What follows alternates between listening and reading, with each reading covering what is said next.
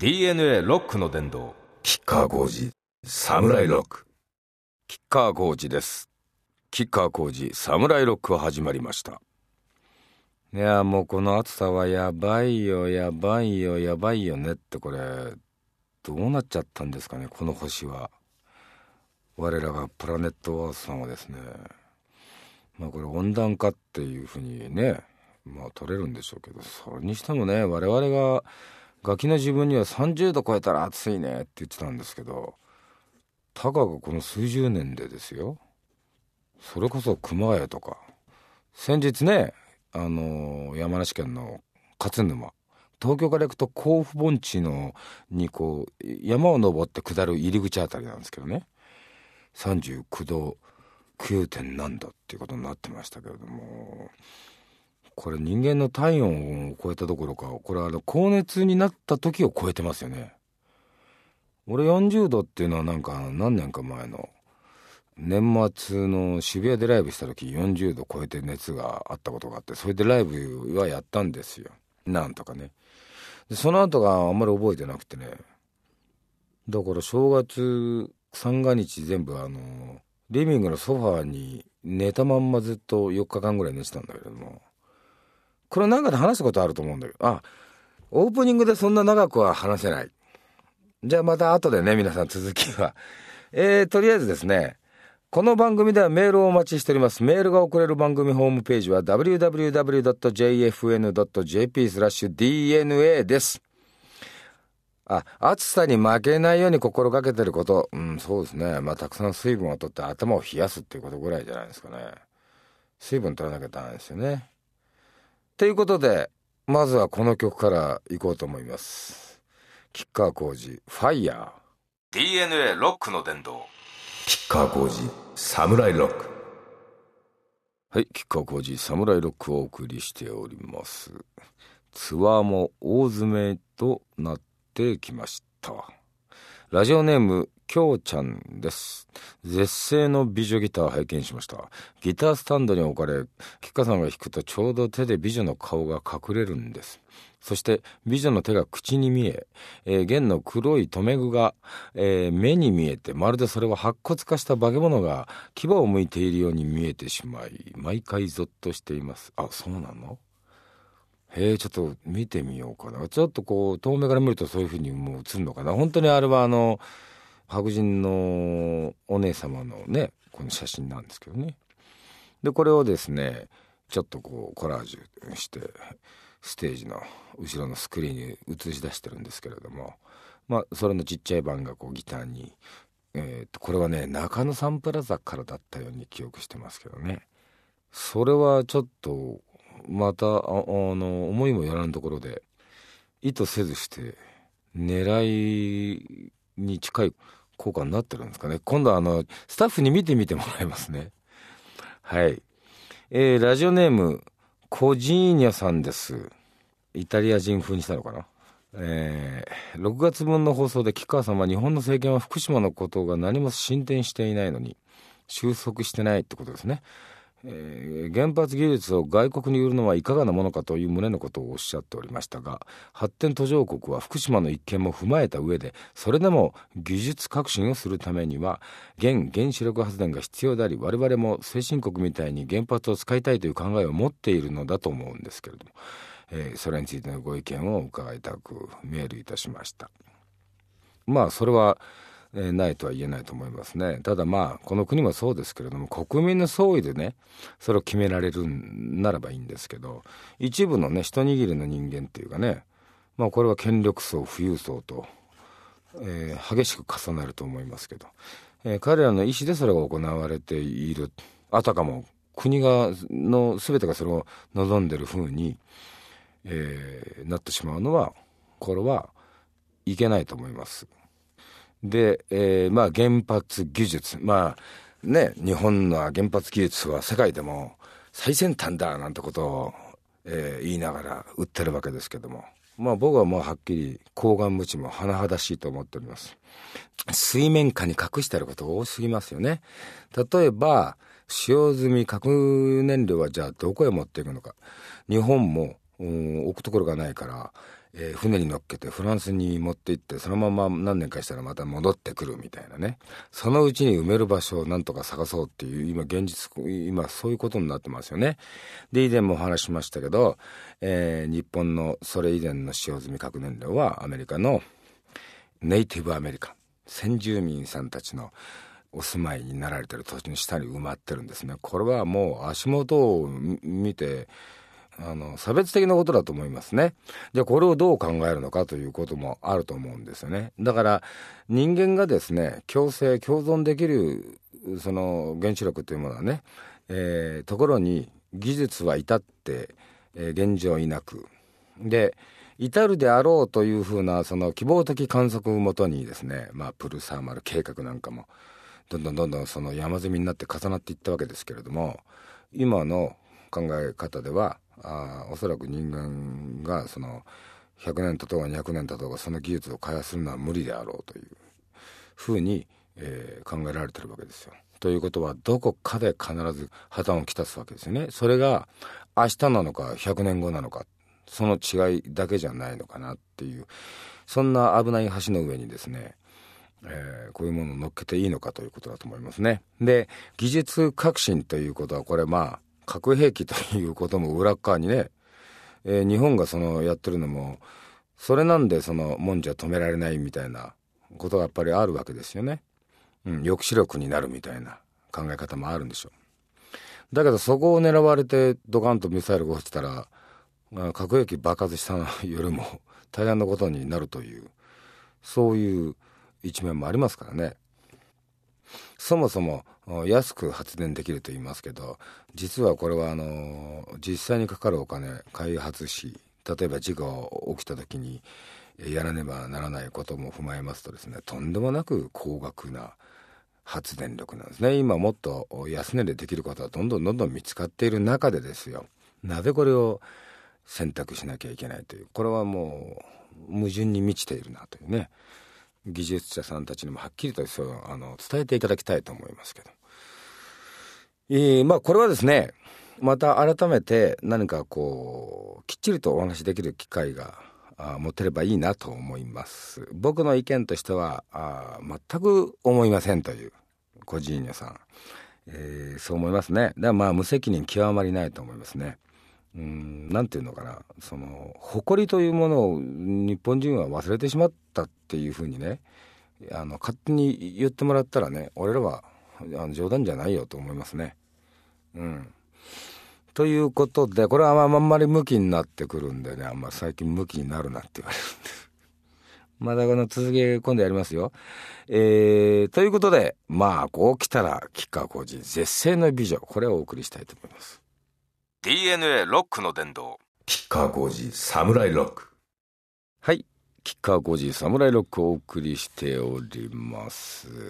続いてメールを紹介いたします。ラジオネームチウネイさんです。吉川さんがウォーキングしているのを知り私も始めました。もちろん吉川さんの歌を聴きながらところがその曲たちはウォーキングには合わずお合いませんでしたか？とうとう私は走り始めたのです。おなるほど。なんかね、こう、動きに駆られる 曲多いよね。えー、そして走り始めて1年後、今年の2月、東京マラソンを完走しました。お、すごいね。なんかね、あのー、大変長文でいただいたんですけども、簡潔にまとめると、あんまり運動をされなかった方のようで。で、2年前のコンプレックスライブを見て、何か共感してもらえたというようなことで。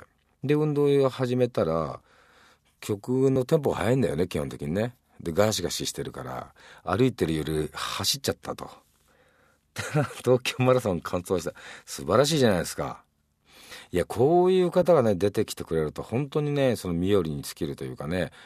ああ俺は歌ってることで何かあの人の役に立てたんだなとこ実感できる瞬間ですよ本当に。ありがとうございます。こちらこそ感謝したいと思います。はい。えー、俺はね、もうマラソンはできないんですよね。足のね、人体がもう、えー、両足で2としたら1.5ないんですよ。あと0.5しか残ってないんで。走るとどっか飛んでいくんですよ。あの、踏ん張りが効かないんでね。でそもそもね水泳選手というのはね足首の可動域が大きいんですよ皆さんこうやってあの推進力つけるのに足首ブラブラブラブラってずっと何でも泳いでるでしょだから可動域が広い分だけねまあセンシティブなんだよね。それが地面でこう走ったりあのすることによってねものすごいその損傷しやすいんですってそもそもが。でこの間ね元そのこれは競泳の人たちですけどオリンピック候補だったり出ちゃったような人たちとちょっと話す機会があってそうするとねみんな人体がダメになってる人少なからずみんなじゃないけどいてねあのそもそもね水泳長くやった人間はね走っちゃダメだっていうことを言われるんだっていうことをね聞いたんですよ。なまあもう5年ぐらいもうちょっと早く知っときゃよかったなっていうね。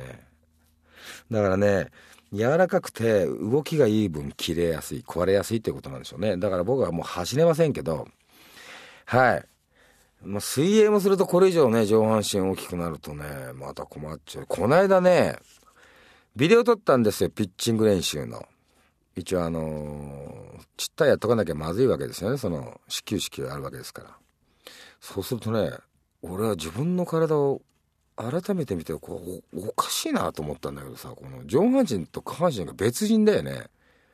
この上半身のこの肩幅のでかさってこれギャグかよっていうぐらいいや T シャツしか着てないのにね自分で驚いてそのキャッチボールしてた連中に「俺ってこんな背中してんのか?」って聞いたら「何言ってんの?」って言われるこれじゃんって言われた時にちょっと驚いたで自分でも激しく納得したあこれは俺は地上であんまり走ったりしちゃいけないんだと。これでもだいぶね、腰回りとか、ももの筋肉の強化っていうのを努めてやってるんですけどね、それにしてもね、塗り壁になんか棒がついてるみたいな。自分で笑っちゃいました。はい、あ。長くなりましたけども、はい。そうです。やっぱりね、あの適度な運動というかね、これは素晴らしいですね。あの、心身ともに良いと思います。はい。ぜひ続けていただきたいと思います。では、ここで2曲お送りしたいと思うんですけれどもね。いやいやいやいや、これね、あのね、お正月だったっけな？いつだったっけな？うちに遊びに来てくれてね、他のギタリストさんたちも何人かいて一緒に飲んだんですけどね、宇治木剛さん。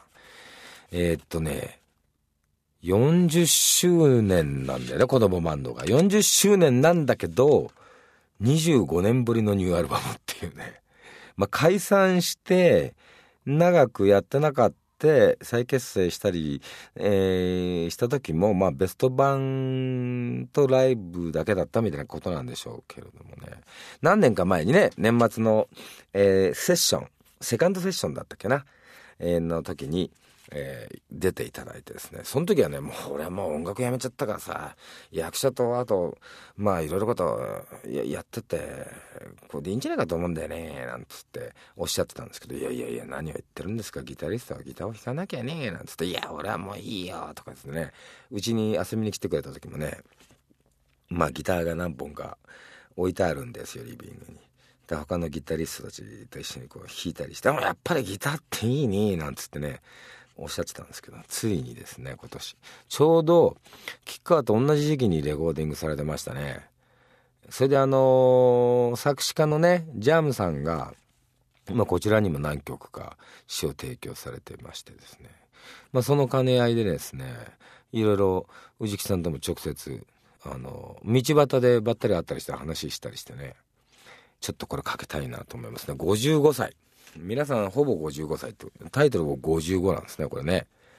えー、キャンドライブ55っていうのかな55っていうね。55歳頑張ってるぜ。ちょっとこのまま聞くといいね。やっぱりあの俺らも元気もらえますね。うん俺もまずは55までやらなきゃなと思いましたね。では2曲続いてお送りしますよ。子供バンド55そして吉川浩司ダダダ。DNA ロックの殿堂。吉川浩司サムライロック吉川浩司サムライロックをお送りしております。続いてどんどんメール紹介しますよ。ラジオネームレトリバーさんですね。はい。こんにちは。私は敦賀に住んでおります。敦賀は文字や原伝で有名になってしまいましたが他に自慢できる場所もあるんですよ。もうもちろん知ってますよ。あ、杉原千畝さんのムゼウムもその一つです。えー、これですね、そうなんですよ。中根さんがですね、まあ、その当時ですね、ユダヤ人の方々をこう、外に逃げていただくために、こう、ビザにサインをできる限りするわけですね。もう、何千人という方々を。で、その方々の、とりあえずの目的っていうかあの一応その航路を書かなきゃいけないわけですけどこれがですねヨーロッパからシベリア鉄道を通ってウラジオストックに行きウラジオストックから船に乗りこの敦賀に来るわけですよ。で敦賀からですね神戸にね当時ユダヤ人教会今もあります。私もあの演じさせていただいた時にその神戸のユダヤ人教会にえー、参りましてですね。そしたらですね神父さんがいろいろあのお話ししてくださってですね。いや実はこの千畝さんの物語を舞台で僕はあやるんだけどもみたいなしたらそうかそうかといろいろ教えてくださったんですけどね。まあ、えー、ユダヤの方々は皆さんそのユダヤ人教会を頼って行かれたわけです。でそこからまあそのまた海を使って、えー、いろいろ世界にですね旅立たれたわけなんですがまあ最初にその日本の入り口になったのが敦賀だったんですよね。はい。存じております。えー、それにですねまあこの夢二さんのあれじゃないですけども日本海はやっぱりね魚と酒がうめえんだこれがね。もう俺それだけでいいもんね。で海も綺麗だもんね。もう最後の楽園じゃというかその聖地というかね。あと東尋坊も これちょっと離れてるけれど東尋坊ってあの石川県側だったよね。確か。行きましたよ。うん。福井はですねそうね。あと温泉。あとカニ。えー、っと越前ガニのメスは聖子ガニっていうんだよね。あれあの地域によって呼び方が全部違って結構めんどくさい。難しいよね。俺、聖子ガニ結構好きですね。あれ、あの、メスのちっちゃいのをね、こう、これまた、まあ、酒の魚になりますね。はい。福井も行ってみたいと思いますね。また。ツアーではね、あの、いつも金沢だけになってしまうので。何か呼んでくださいよ、皆さん。はい。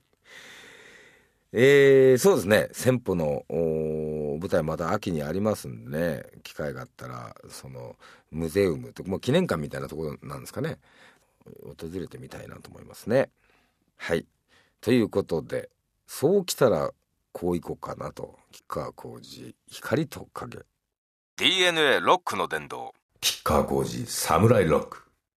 吉川浩司サムライロック吉川浩司がお送りしております。ラジオネームサムライパンクさんからです。サムライパンクね。あこれもいいねこの番組を通じて吉川さんの考え方に触れファンになりました。お、えー、武道館のライブにも行きます。お。僕は三重県在住大学2回生です。おお赤いものじゃないですか。実は悩みがあります。就職についてです。今憧れる仕事がないのです。僕の周りにはこれから景気が良くなるから証券会社に行くとかあスマホ関連が儲かるから IT を目指すとか言ってる奴らがいますが僕には全くそんな気が起きません。昔は報道関係に興味がありましたがマスコミの裏事情とか知ってしまって最近もうどうでもよくなりました、えー、ロックは好きですが吉川さんのように歌やギターができるわけでもないし困っております。えー、もちろん食べていくために働かなくてはいけないけれど何か目指す仕事が欲しいんです。アドバイスをいただけないでしょうか。うん。あのねこれはもう一言でだから憧れる仕事がないんじゃなくてあ自分で楽しく楽しいっていうか激しくでもいいんだけどその仕事を変えればいいんじゃないの？から向こうが待ってくれてると思うとねまあこういうふうになってしまうけれども、えー、自分が変えていくっていうことでいいんじゃないですかね。まあ、ここね、一番当たり障りなくというか、この景気が良くないか証券会社とか IT、まあ、給料はいいからね、あれでしょうけど、まあ、まあ職業にね、区別や差別があってはいけないと思いますけど、うん、まあ俺はどっちかっていうとこういう、あまり生産性があるように思えないですね、この今上がったこの、いわゆる今のエリートなんですか？これ、給料がいい人たち。もうちょっと生産性があるもんがいいよね。なんかお金を右から左にこう動かしてる間に何かこう儲かったり儲からなかったりっていうのはなんかこう、例えて言うなら子供たちが砂場で砂取り合戦してるんだけれども砂の絶対量は変わんないわけじゃないですか。だから生産性という意味ではこれどうなんだろうね。うん。例えばその株のシステムなんかっていうのもまあ今の何ですか？資本主義の世の中。あの、まあ、リーマンショックなんか見見てた時にあ資本主義経済って実は思ってたより全然脆いというか穴だらけというか、えー、完成度の低いもんだなっていうのがバレちゃったわけですよね。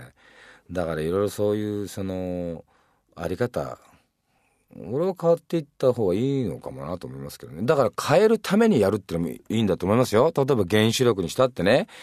それは原発はいけないっていう話になったとしてもですね、だったら余計にそういう技術者、若い人たちを育てていかないと、これなくすになくせないっていうことがありますからね。えー、その IT しかり、あの、良くないと思うことは、変えるために入るっていうことだっていいわけじゃないですか。だからね、その、周りの受け皿がどうだからって穴が開いてるから、あの、水はうん、そこに貯められないとかね。水が溜まんなかったら固形物でいいじゃないかとかね。そんな適当に変えりゃいいんですよ別に。向こうの風呂敷に合わせる必要は全然ないと思いますよ。そのマスコミの裏事情とか知ってしまったから、うん、どうでもよくなるいやいやもっと裏事情を掘り返して裏事情ばっかりを伝えるマスコミになりゃいいじゃないですか。うん。でちなみにロックは好きですが俺みたいにギターや歌ができるわけでも俺だって別にこれできるわけじゃなくてこれ免許いらないから 基本的にできるって言ってるだけかもしんない。でそこそこなんとかなってるだけっていうね。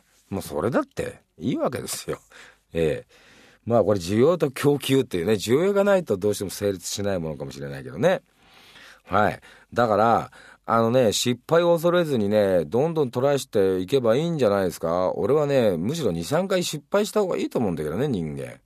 うん。だから全部やってみれば、あの、これ無責任な言い方だけど、例えばほら、証券会社に入ってみて、あ、なんか違う。で、今度 IT 入ってみて、あ、なんか違うな、みたいな。でもマスコミもやってみれば、まあ順番はどうでもいいし。あのね、急がば回りですよ。遠回りするっていうことはね、実は近道だっていうことがあると思いますね。うん、だから何か安泰なところを目指していってっていう方が、うん、なんだろうね。やっぱ僕はつまんないと思いますね。若い者がそれではね。うん。どうでしょう？こういう考え方。はい。サムライパンクさんにはぜひこのラジオネームの通りサムライとこうパンクを言ってもらいたいなと思う。楽しみですね。あなたこれ大人になったらまたちょっとあ書いて。メール。就職して1年経ちました。とかね。で3年目です。とかね。あの職業変わりました。とかね。あと20年ぐらいこう書き続けてくんない？俺に、あのこうターニングポイントっていうかそのね大きな節目節目の時だけでいいからね。俺が生きてラジオがずっと続けられてたらぜひ書いてください待ってますよということで、サムライパンクさんから侍になれるようにということで、吉川浩司、サムライロック。DNA ロックの殿堂、吉川浩司、サムライロック。はい。吉川浩司、サムライロック、吉川浩司がお送りしてきました。いかがだったでしょうか？えー、ツアーの詳細などはですね、ぜひホームページをチェックしてくださいまし。あとね、まあ、ほぼほぼ全国満員御礼でやってきました。あと武道館がその、ステージサイドという、ちょっと見えにくいんだけれども、その分、あの、価格を下げておりますという、それが追加公演を発表したっていうのと、あと若干名古屋がまだ少し余裕があるかなというところですね。あとはほぼなくなりましたかね。いやいや、ありがたいことでございますが、えー、気になる方はホームページ確認してください。ということと、こちらにもですね、いろいろメールくださいね。お待ちしております。えー、メールが送れる番組ホームページは www.jfn.jp スラッシュ DNA です。はい、それでは皆さんまた来月です。吉川浩司でした。